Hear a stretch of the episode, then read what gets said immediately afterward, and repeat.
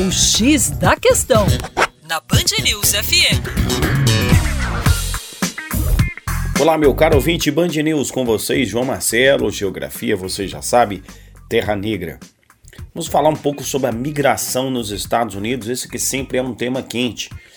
Trump e suas propostas radicais, duras com relação à migração, ganham um impulso através de dados que são realmente muito fortes.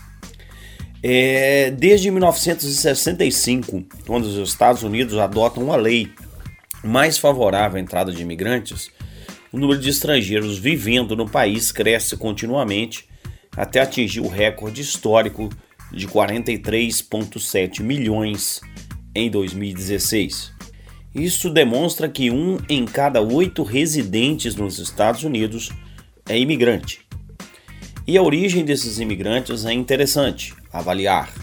Nós temos 11,6 milhões de mexicanos dentro dos Estados Unidos, compondo aí a maior parcela desses estrangeiros, os mexicanos que se inserem principalmente né, como mão de obra braçal, como mão de obra de baixa qualificação, com grande inserção na Califórnia, no Texas, os estados do sul e do sudeste dos Estados Unidos, também abrigando muitos hispânicos, em especial mexicanos.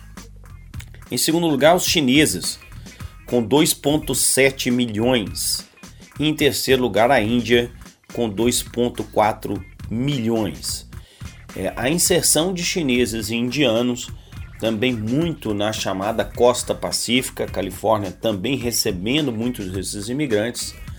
Haja vista que o papel dos indianos em especial tem a ver com a mão de obra mais qualificada, o famoso rapto de cérebros.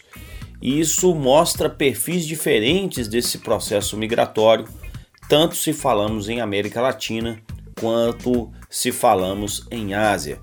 Então a influência inclusive de chineses e indianos vem aumentando consideravelmente.